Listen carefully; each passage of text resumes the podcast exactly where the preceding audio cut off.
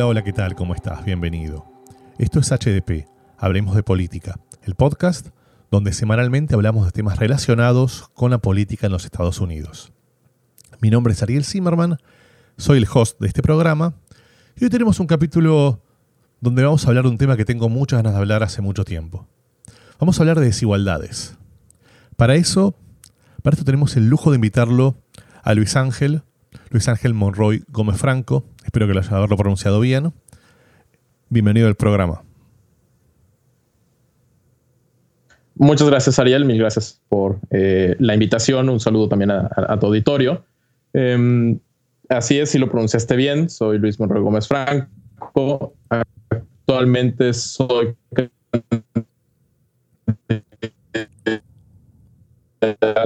doctor en por la Universidad de Nueva York. Mis áreas de especialidad crecimiento económico, básicamente, es a lo que me dedico a estudiar. Sabes que, mm, bueno, yo vivo en los Estados Unidos hace casi 11 años, soy un tipo que tengo, tengo 41, y bueno, como todas las personas que hemos nacido fuera de este país, nos, es muy común que nos, nos lleguen este, nos bombardeen, si quieres, este, con, productos de Hollywood, con información este, audiovisual, donde nos cuentan un poquito cómo es la inmigración y cómo es venir a Estados Unidos y hacer la América. Este mensaje constantemente nos bajan los medios de, bueno, em, con el esfuerzo, con el talento, con el trabajo duro, uno, uno alcanza los objetivos, uno llega a lo que quiere. Em, bueno, ese es el famoso hacer la América, ¿no? Lo, gracioso a veces es que cuando pensamos en hacer la América, pensamos es justamente en llegar aquí y, este, y poder triunfar. Triunfar muchas veces es sinónimo de alcance económico en Estados Unidos. Pero por otro lado, uno de los mensajes más fuertes que tenemos en este país es, bueno, para poder triunfar y para poder destacarse sobre los demás, las herramientas las obtienes en la universidad. Nosotros tuvimos varios capítulos donde hablamos de educación avanzada y tenemos uno específico donde hablamos incluso de educación para, para, inmigrantes, donde contamos lo difícil que es esta situación, lo, lo complejo y lo muchas veces inaccesible que es. Entonces a veces damos un mensaje medio erróneo, porque por un lado es hacer la América, pero por otro lado no tienes las herramientas para hacer la América. A su vez, otra situación que sucede, que tiene que ver un poco mucho con, el, con lo que vamos a hablar hoy, que es para entender un poquito de verdad si hay sea igualdad en este país, o en el mundo si quieres.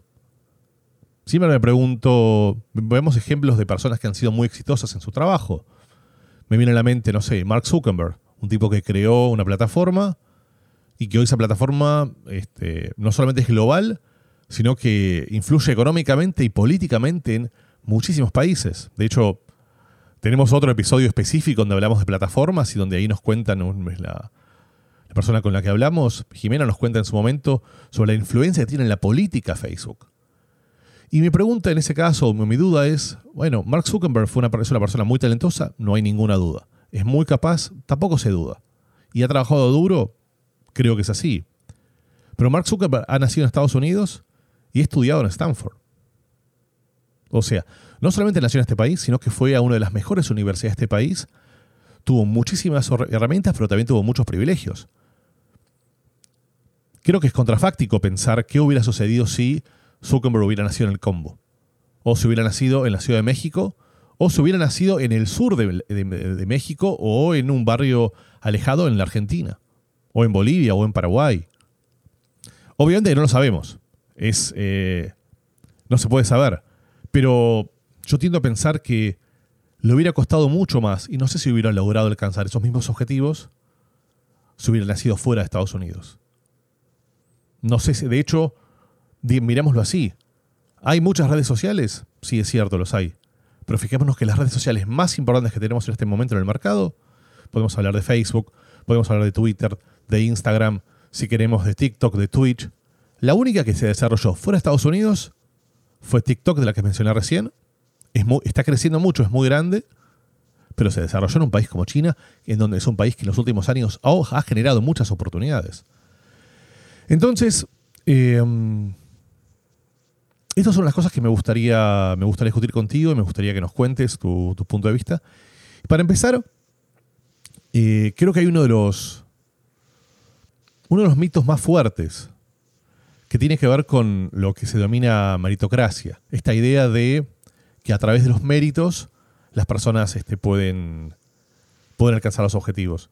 Bueno, mi, pregunta entonces sería, ¿qué crees al respecto? Y en definitiva empecemos por, ¿cómo definirías la, meritocracia? Em, podemos entender la meritocracia como una, una regla de asignación de recompensas que como sociedad de una u otra forma coincidimos en que es la regla correcta. Es decir, cuando hablamos de meritocracia estamos pensando que quien haga más méritos, quien haga más actos meritorios de recompensa, va a recibir más recompensas que aquella persona que no, no, las va, no, no realice estos hechos. En la práctica, usualmente entendemos méritos como ya sea calificaciones educativas o calificaciones laborales. Es decir, eh, socialmente, en cierta medida, se tiene el entendido de que si alguien realiza eh, estudios superiores en una universidad o un posgrado, puede esperar recibir un mayor salario, una mayor serie de recompensas económicas que alguien que no realice estos estudios. Entonces, esta regla de asignación de, de recursos, digamos, de recompensas, presupone en cierta medida que el alcance que se tiene a estos méritos, a estos elementos que como sociedad decidimos recompensar, es homogéneo. Es decir, cualquier miembro de la sociedad puede tener acceso a ellos y queda entonces como un, eh, un elemento dentro de la esfera del esfuerzo y de, de las preferencias personales, qué tan lejos llega uno. Es decir, qué tantas, nuestra recompensa depende de qué tantas ganas le vamos a echar, qué tanto esfuerzo vamos a realizar y no hay otro factor determinante, digamos. Ese es el concepto de meritocracia como tal y lo que presupone. El problema es que cuando llevamos ese concepto al mundo real, digamos, al mundo el que habitamos, lo cierto es que no es verdad que todo el mundo tengamos acceso a aquello que como sociedad decidimos recompensar. Es decir, alguien que nace, por ejemplo, incluso en, hablemos del caso de Estados Unidos, alguien que nace en Mississippi, en un hogar afroamericano de bajos recursos, muy probablemente no logre llegar a la universidad, mientras que alguien que nace en un suburbio de Boston, muy eh, con, de padres, ambos profesores del MIT o de Harvard, muy probablemente va a tener acceso a la universidad. Entonces, en cierta medida, el presumir que Estados Unidos es una meritocracia es ser ciegos a estas disparidades de origen, a esta desigualdad de oportunidades que existe al interior de la sociedad norteamericana y en el resto del mundo. Es decir, no existe como tal una sociedad en donde no existan diferencias de de oportunidades. Hay sociedades como son las sociedades nórdicas en donde estas desigualdades son menores. Hay sociedades como son las latinoamericanas en donde estas desigualdades son mayores. Y digamos, el caso estadounidense es un punto intermedio y es por eso que muchas veces para quienes venimos de América Latina, eh, Estados Unidos nos parece una, un ámbito en donde hay más oportunidades que los países de donde provenimos, pero si uno habla, por ejemplo, con alguien proveniente de Europa, las desigualdades estadounidenses le son muy eh, llamativas y muy contrastantes con lo que es su realidad.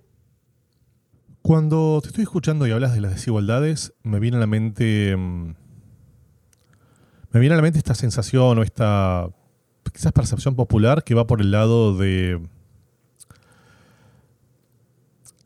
de que, de que el esfuerzo individual y esta idea de, progresar tiene que estar, digamos, tiene que estar acompañado para, para poder generar estos resultados. O sea, para, en definitiva, para poder, este, no sé, triunfar o los valores que, la definición que, que querramos de triunfar. Ahora bien, la manera en la cual se, no se contradice, pero se combate o se, se intenta refutar lo que tú, lo que tú planteaste es pero entonces, eh, si, es el Estado el que tiene que ayudar a las personas, si es el Estado el que tiene que ayudar a la gente, digamos, eh, al final, al final cuando tú, tú estás en una compañía y tú eliges y tú eliges al candidato, vas a elegir probablemente el que entiendas que es el mejor, no el que entiendas que ha tenido, que ha sufrido más.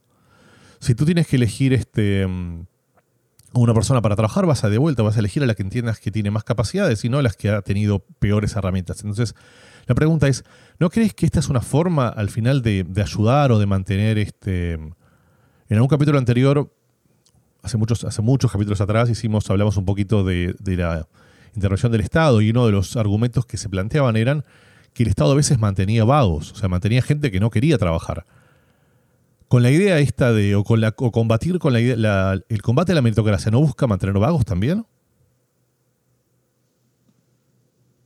No.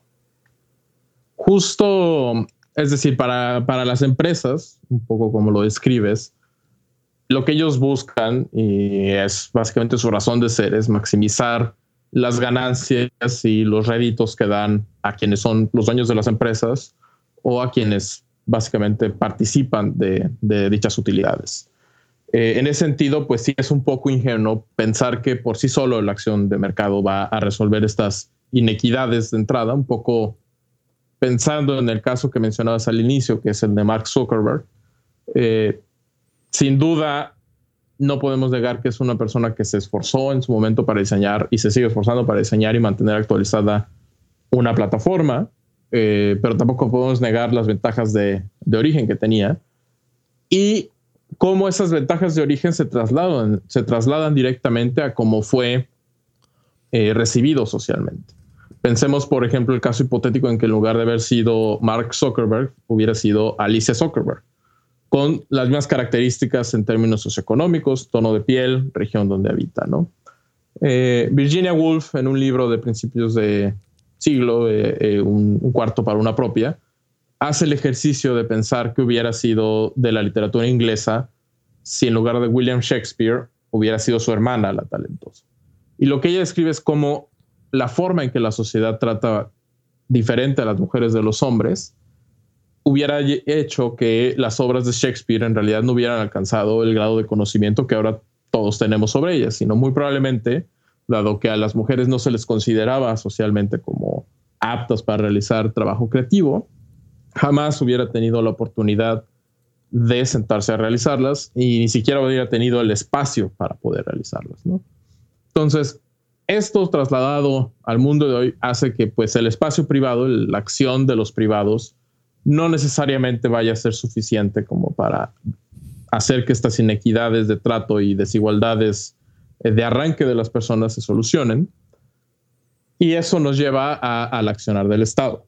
Ahora, la crítica que haces de, bueno, es que eso lleva a que el Estado mantenga a las personas, presupone, por un lado, que las personas no, eh, digamos, están satisfechas con recibir ciertos recursos económicos por parte del Estado y eso les permite tener una vida plena, lo cual es un supuesto que se ha rebatido múltiples veces con la evidencia empírica.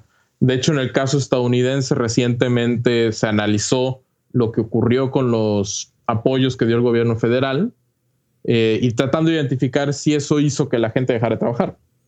Y lo que encuentran los economistas que hicieron este estudio es que no. O sea, es que este tipo de transferencias no generan vagos. Es decir, permite que las personas tengan el mínimo de recursos suficiente como para subsistir, pero eso no, no hace que las personas decidan dejar eh, de lado sus, eh, sus trabajos o dejar de buscar eh, formas de mejorar sus condiciones de vida. ¿no? Entonces, si bien es un supuesto que podría parecer como, digamos, muy intuitivo en cierta medida, es un supuesto que no se ve en la realidad, que la realidad sistemáticamente, para el caso estadounidense, para el caso de los programas sociales en América Latina, siempre ha encontrado que no se cumple. Es decir, esta idea de dar apoyos para que las personas tengan un piso mínimo no genera vagos, sino que lo, lo que permite es que todo mundo, o que en cierta medida el piso, el piso mínimo del que uno parte, sea menos desigual que lo que sería sin existir ese tipo de intervenciones. Sabes que me parece muy interesante lo que mencionaste, que hubiera sucedido si en lugar de Mark Zuckerberg hubiera sido Alicia o hubiera sido una mujer. Porque hay un dato, un dato duro que, encontré hace un rato haciendo research para este episodio, que tiene que ver con el con la desigualdad en la pobreza a nivel mundial. Y uno imaginaría que, bueno, así como la población es bastante pareja en términos de cantidad de, de personas, de, de, hombres y de mujeres, también tenemos, eh, también debería ser, esa, de esa forma debería representarse en la pobreza. Sin embargo, el 70% de las personas pobres son mujeres. Por lo cual, la, la, pregunta obvia sería, bueno, si estamos así, hace un rato yo planteaba que, eh, o mejor dicho, como, como, se como se plantea y como algún político ha dicho alguna vez, que quien es pobre es porque no quiere trabajar o porque busca ser mantenido, bueno, en este caso podríamos asumir que son más las mujeres que los hombres que hacen esto. Pero por otro lado, tengo entendido, digo, tiendo a pensar que la mujer en general eh, suele hacer muchos trabajos, no solo que el hombre no quiere hacer, sino que no son reconocidos como tal, que tiene que ver con todos los trabajos hogareños. Entonces, ¿por qué crees que, que esa es la estadística? Que hay un porcentaje tan grande de desigualdad sobre las mujeres más que sobre los hombres. Tiene que ver justo con lo que mencionas, que es eh, la carga sumamente desigual que se hace del trabajo doméstico y del trabajo de cuidados, en donde por convenciones sociales se estableció que esos trabajos debían de haber sido realizados, deben ser realizados por mujeres. Y esto de facto genera una exclusión de las mujeres del mercado laboral.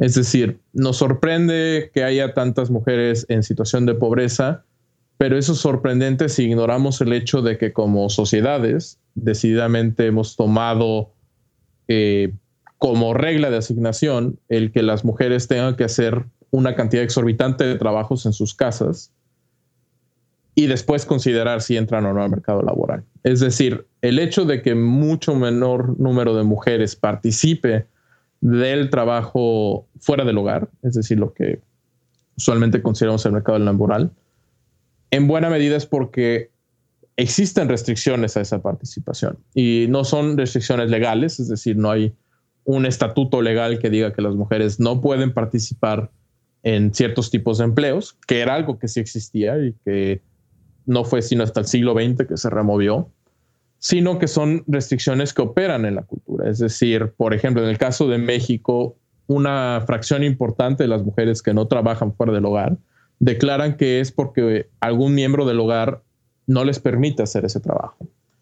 Es decir, este tipo de mecanismos de exclusión operan desde las familias al decir, bueno, es que tú eres, eres la mujer, a ti te toca cuidar a los niños, a ti te toca tener la casa en orden, etcétera, etcétera.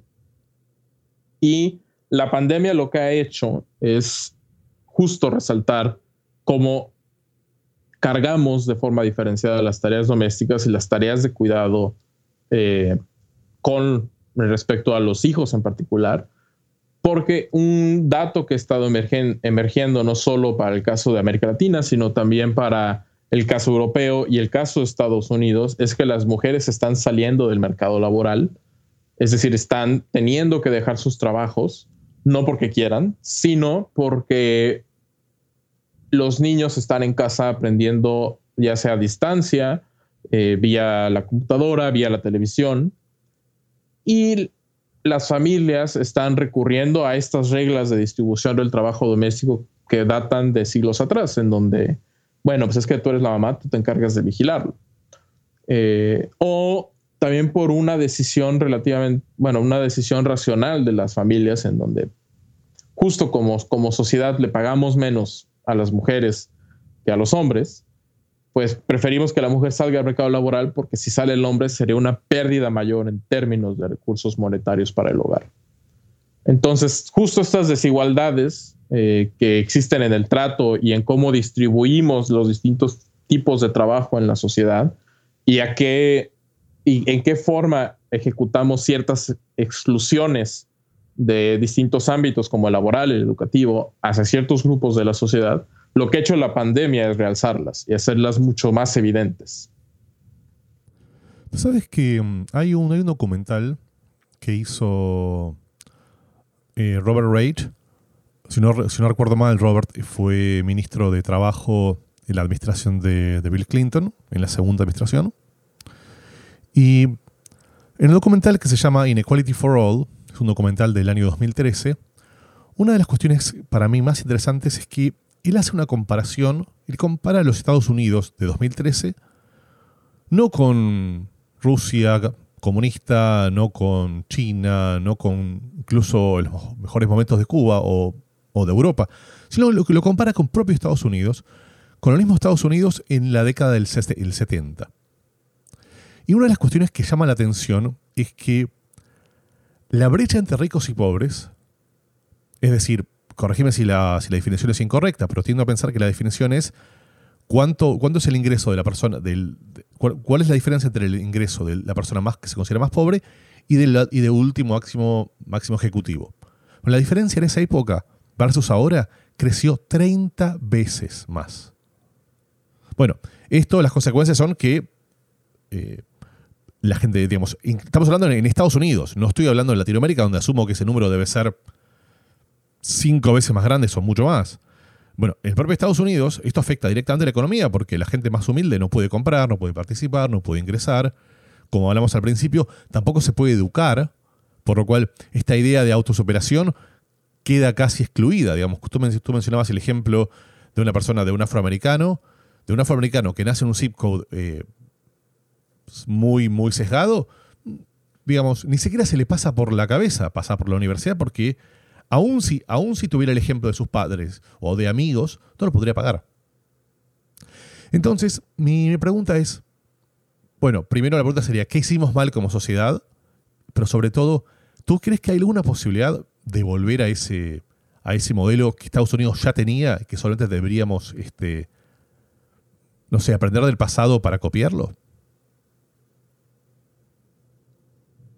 Sí, el caso estadounidense justo es interesante porque muestra una, una reversión, digamos, de, lo que ya se había ganado eh, y es una reversión que empieza a partir de los años 70, eh, en el caso particular de Estados Unidos, y que se ha mantenido en la misma trayectoria hasta hoy y que probablemente la pandemia la acelere, ¿no? Em, ¿A qué se debe que pasáramos de un momento en que como sociedad estadounidense era relativamente más igualitaria a una sociedad mucho menos igualitaria, en buena medida es porque se optó por, si bien eliminar ciertas exclusiones formales respecto, en particular, contra los afroamericanos, es decir, todo el movimiento de derechos civiles lo que genera es justo una mejora en las expectativas de esta población. Esto les permite pensar ya no como un sueño irrealizable ir a la escuela, ya no como un sueño irrealizable ir a la universidad, sino como algo que debería ser alcanzable. Al mismo tiempo, eh, ocurren cambios en la economía estadounidense eh, por una mayor eh, competencia global, una mayor apertura comercial de otros este, estados, como es el caso de Japón en los 70s, eh, que llevan a que parte de la industria estadounidense eh, deje de crecer al ritmo que venía creciendo. Y esto implica que, por un lado, tienes a un número mayor de personas buscando superarse económicamente y compitiendo por estas plazas laborales, mientras que por otro, estas plazas laborales empiezan a, a desaparecer poco a poco. Y lo que ocurre es que en términos de lo que podría haber hecho el gobierno en ese entonces, es que pasamos de administraciones que buscaban, eh, pasamos de la guerra contra la pobreza a el Estado es el enemigo, que es el cambio entre Lyndon B. Johnson a Ronald Reagan, ¿no? Entonces tenemos una trifecta, digamos, perfecta para que se incremente la desigualdad. Por un lado, se amplían las expectativas de quien hasta ese entonces había sido y quien en cierta medida sigue siendo el grupo con menor acceso a oportunidades de Estados Unidos con cambios a nivel macroeconómico que afectan no solo a este grupo poblacional, sino a toda la sociedad en su conjunto, con un Estado que en ese momento decide retraerse de su acción en términos de política pública en el ámbito económico. Entonces, justo son esta, la interacción de estos factores es la que genera eh, por ejemplo, que elementos como la capacidad redistributiva del Estado vía el sistema fiscal vayan erosionándose de forma acelerada. Eh, por ponerte un ejemplo, en el caso de la tasa más alta que se pagaba del impuesto sobre el ingreso, era en los años 50 de alrededor del 90%. Es decir, era casi un impuesto en donde en el último escalón se cobraba la tasa más alta históricamente. Actualmente esa tasa es casi una tercera parte de lo que era. Es decir, es alrededor de 30%, eh, si no es que un poco menos. Y los ingresos han incrementado para ese segmento de la población, han crecido de forma acelerada. Eh, y ese segmento de la población en particular hoy en día está compuesto por profesionales altamente calificados que están en el ámbito financiero, eh, médicos, profesionistas e inversores como Mark Zuckerberg, que es con el que empezamos hablando, ¿no? Em, y justo como sociedad lo que hicimos es que los mecanismos que generaban cohesión, como son el sistema fiscal, dejaron de hacerlo. deliberadamente se optó por abandonar cualquier noción redistributiva vía ese mecanismo. Y otros mecanismos como son la provisión de servicios públicos también se fueron abandonando. Eh, el, conflicto que genera la expansión del acceso a, la seguridad social, eh, el Affordable Care Act y todo el conflicto que desata, es, una, es un ejemplo claro de cómo la expansión de el acceso a derechos y en ese sentido a oportunidades se ha convertido en un anatema para cierto segmento de la población eh, estadounidense, incluso aun cuando representa un beneficio para ellos, ¿no? Cuando dijiste, mm, o cuando mencionaste el 90% de los impuestos, yo creo que la entrevistada que tuve la semana pasada, que era la candidata del Partido eh, Libertario, este, se hubiera pegado un tiro. Imagínate que están criticando el 30%, le dices el 90% y por favor. Pero, yendo al ejemplo de ella, de lo que ella comentaba la otra vez, y en general, digamos, se me ocurre pensar lo siguiente. Em, porque hasta ahora estamos hablando, creo que un poquito a nivel global, y me gustaría hacer un análisis un poquito más específico, digamos. Pensemos en, una, pareja de padres. Padres jóvenes, que profesores universitarios, uno de ellos, otro ejecutivo, bueno, tratan de, darle lo mejor para sus, para sus hijos. Entonces, bueno, eh, juntan su dinero, pagan una educación privada, que en este país es, eh, es imposible, es, es extremadamente elitista porque es, eh, tiene valores altísimos, pero pagan esa universidad porque entienden que es la mejor manera, o la única manera quizás, de que sus hijos puedan alcanzar este, a la universidad y a una de las mejores universidades. Ellos apuntan a que sus hijos vayan a un, Ivy, por ejemplo. Entonces, mi, pregunta ahí es, ¿está bien lo que hacen? ¿Está mal lo que hacen? Eh, porque al final ellos reconocen una inequidad, reconocen una, perdón, una desigualdad y la aprovechan a favor de sus hijos. Eh, ¿Tú qué consejo le darías a unos padres que hagan una cosa así? Creo que justo es este. Es uno de los ámbitos quizás más complicados para, para análisis, pero creo que es el marco correcto, es decir, pasar de discutir las cosas en el abstracto macroeconómico o a nivel nacional a, ok, ¿cómo, cómo actuaría una familia? Entiendo, o sea, justo, alguien que es consciente de estas desigualdades puede beneficiarse de ellas y puede optar por hacerlo. Eh, y no necesariamente considero que eso sea, digamos, moralmente reprobable, ¿no? Quizás mi consejo sería a esos padres, eh, ¿por qué no han pensado en juntarse con sus vecinos para mejorar las condiciones de la escuela pública, ¿no? Particularmente porque en el caso de Estados Unidos la la, educación pública se financia a través de las comunidades eh, en donde están las escuelas, ¿no? Entonces, o sea, eso en general a nivel agregado es un factor generador de desigualdad, pero mientras mayor sea el involucramiento de, em, de quienes se ven beneficiados por estas desigualdades en los sistemas públicos, con el objetivo de mejorarlos, esas mejoras no solo van a beneficiar a sus hijos, sino van a beneficiar también a los hijos de la persona que vive en esa zona también y que no tiene su nivel de ingresos.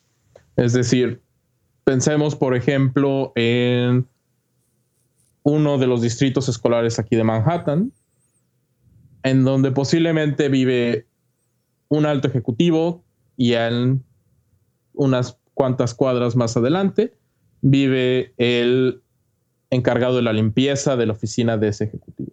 Mientras mayor sea el involucramiento del ejecutivo en la escuela pública de ese distrito, en el sentido de, ok, vamos a buscar, pues quienes tenemos los recursos, aportar más para mejorar las, la calidad de los materiales que se utilizan, de los baños, de las instalaciones, etcétera, etcétera, pues no solo se va a beneficiar el hijo del ejecutivo, sino el hijo también de quien hace la, la limpieza. Y es justo la interacción de ambos grupos sociales en los ámbitos públicos, en el transporte público, en la escuela pública, lo que permite que como sociedad haya una mayor cohesión. Porque algo que ocurre actualmente y que de hecho es algo que en América Latina tenemos mucha experiencia, es que los extremos de ambos, de un país pueden habitar el mismo país, pero rara vez conviven entre sí.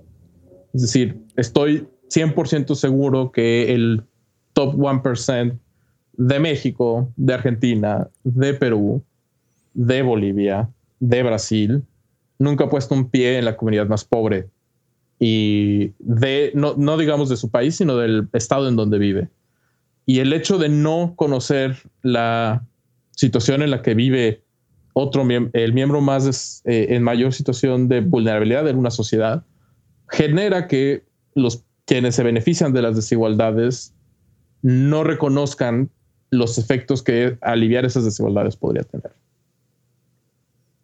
Sabes que durante esta pandemia, uno de los, eh, uno de los negocios que más, este, no sé si que más creció, pero por lo menos que más me ha alcanzado a mí y a muchos amigos míos en términos de publicidad, tienen que ver con, eh, con las compañías que ofrecen este, productos alimenticios, muchas veces orgánicos, muchas veces este, comidas preparadas previamente, pero sobre todo tiene un objetivo en general que tiene que ver con, el, con la vida sana, con la idea de, cuidar qué es lo que uno come, con este concepto de, bueno, este, al cuerpo lo, le damos energía en función de lo que, nos, de lo que ingerimos, y bueno, casi todos mis amigos están juzgando eso, digamos, estamos viendo, estamos analizando por ese lado.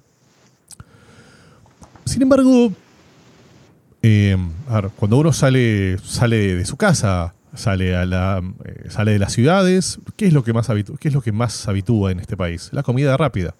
En general, vemos, vemos McDonald's, vemos Burger King, vemos todas estas, todos estos negocios que tienen este modelo de donde ni siquiera tienes que bajar del carro, donde Vas, vas con el propio carro, pides la comida, te la dan en un segundo y mucha gente termina comiendo en el carro, termina comiendo en el carro volviendo a su, trabajo, a su casa. Y la consecuencia directa de esto, tiendo a pensar que pasa por el tema de, bueno, de la salud, pero sobre todo de, de, la obesidad y las enfermedades que, que, atraen estos problemas. Una de ellas es este, la diabetes. Recuerdo que hace unos años una, una importante personalidad política en la Argentina este, mencionaba que la diabetes era una enfermedad de gente, de gente rica, porque el pobre no podía acceder a ello. Claramente es un, es un error. Pero mi pregunta te va por este lado. Este, ¿Tú crees que estas desigualdades a nivel alimenticia también tienen que ver este, o tienen el mismo origen de lo que estábamos hablando antes? La respuesta corta es sí. Eh, porque justo el acceso a, los bienes alimenticios eh, está directamente coligado con el nivel de ingresos de una persona. Entonces pensemos, por ejemplo, en este ejemplo que daba de un alto ejecutivo de una empresa aquí en Manhattan y el trabajador de limpieza de la misma empresa.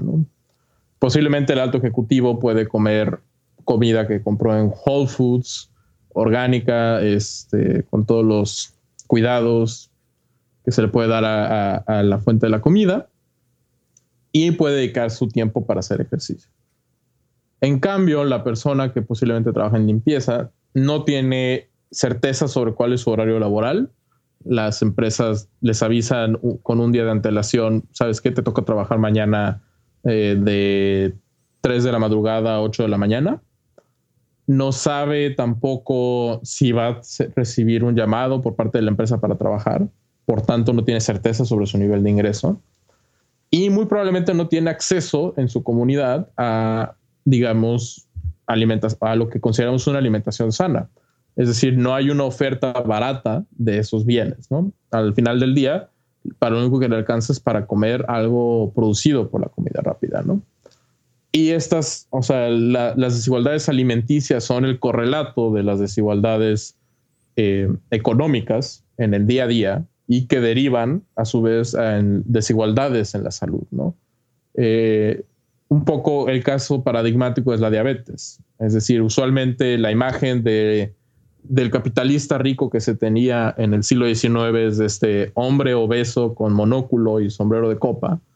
Eh, cuando hoy en día lo que vemos es que la obesidad en realidad es una enfermedad prevalente en los estratos eh, de menor nivel socioeconómico. Y la razón es porque comer bien es caro. Eh, el tener comida fresca es caro el tener acceso a una alimentación variada es caro. Entonces, eh, el acceso a la comida rápida es alimentación que da muchas calorías y por tanto sacia el hambre y permite a una persona obtener la energía necesaria para tener tres trabajos que pagan el, el salario mínimo y con las consecuencias de salud de largo plazo tan diferentes que tiene una dieta y la otra. Hablando un poquito de estas dietas también que tú mencionabas, se me viene a la mente la idea de,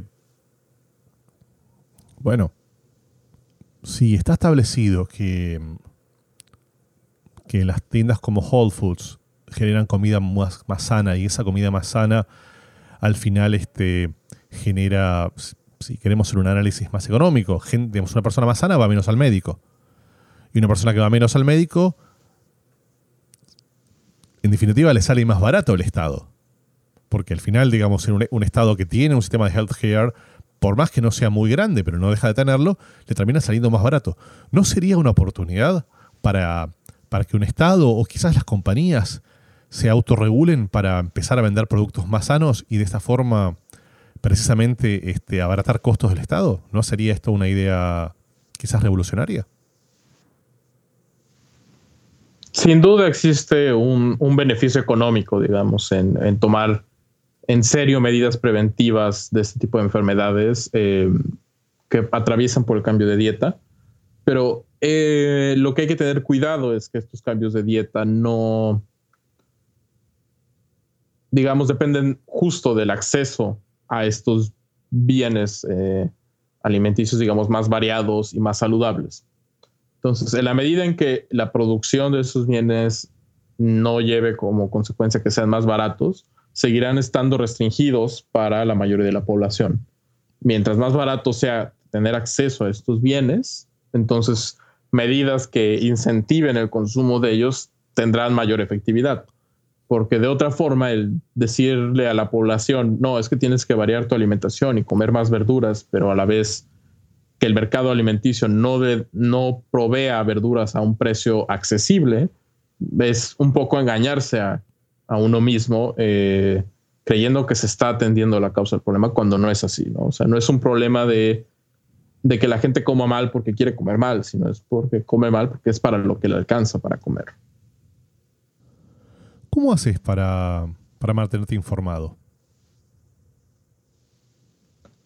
Eh, bueno, usualmente trato de seguir las eh, noticias tanto locales de Estados Unidos como las referencias a México leyendo eh, varios periódicos en línea em, y tratando de seguir varios, eh, digamos, programas de radio, podcast que traten sobre actualidad eh, política económica en particular. Y trato de, de, poner atención justo a ciertas revistas que hacen un análisis un poco más detallado de algunos de estos ámbitos. ¿Hay algo que nos quieras contar que no te haya preguntado? Quizás me, gustaría enfatizar justo eh, el punto punto que considero clave, que es la clave para que todo el mundo tenga las mismas oportunidades para desarrollarse y que en ese sentido cada quien sea libre de escoger qué tipo de persona quiere ser en la vida, pasa por eh, que como sociedad seamos lo suficientemente solidarios para proveer el acceso a los bienes y servicios que permiten ese desarrollo. Y esa, esa solidaridad se materializa en cómo diseñamos los sistemas fiscales, en cómo diseñamos la provisión de los servicios básicos como son la salud, eh, la educación, incluso el acceso al agua potable, eh, por mencionar quizás los más evidentes, y que la forma en que tomamos esas decisiones sobre cómo lo asignamos eh, en sociedades democráticas es mediante nuestra participación electoral. Y en ese sentido, creo que eh, vale la pena enfatizar eso, ¿no? que las decisiones que se toman en el ámbito político y en el ámbito electoral se eh, impactan sobre aspectos como son cómo distribuimos las oportunidades para que las personas puedan desarrollarse en su máximo, a su máximo potencial. Pues qué interesante tu conclusión. Creo que estamos viviendo unas semanas, este, estamos, está por concluir las elecciones de este país en unas semanas. Y claramente, claramente acuerdo contigo en que mm, la manera de resolver este tipo de cosas y muchas más tiene que ver con la política. Y el ciudadano y la responsabilidad de los ciudadanos tiene que ver con involucrarnos y con votar y con votar bien. Y votar bien implica para mí este, ser muy conscientes que estamos eligiendo y ser responsables en lo que hacemos el día, el momento que emitimos el voto. La verdad, Luis Ángel, te agradezco mucho por el tiempo, por la oportunidad que nos diste. Eh, fue un lujo poder tener este programa, así que de verdad muchas gracias. Gracias a ti, Ariel. Y bueno, para ti, que ya está este lugar, evidentemente te está gustando lo que estamos haciendo. Para nosotros es muy importante que puedas seguir escuchándonos semana a semana, pero sobre todo que puedas recomendarlo, recomendarlo a tus amigos y a tus amigas. Es la manera en la cual vamos a poder crecer con este programa y es la manera en la cual vamos a poder seguir entrevistando a personas de la calidad de Luis como lo hicimos el día de hoy. Muchísimas gracias y nos vemos la semana que viene. Adiós.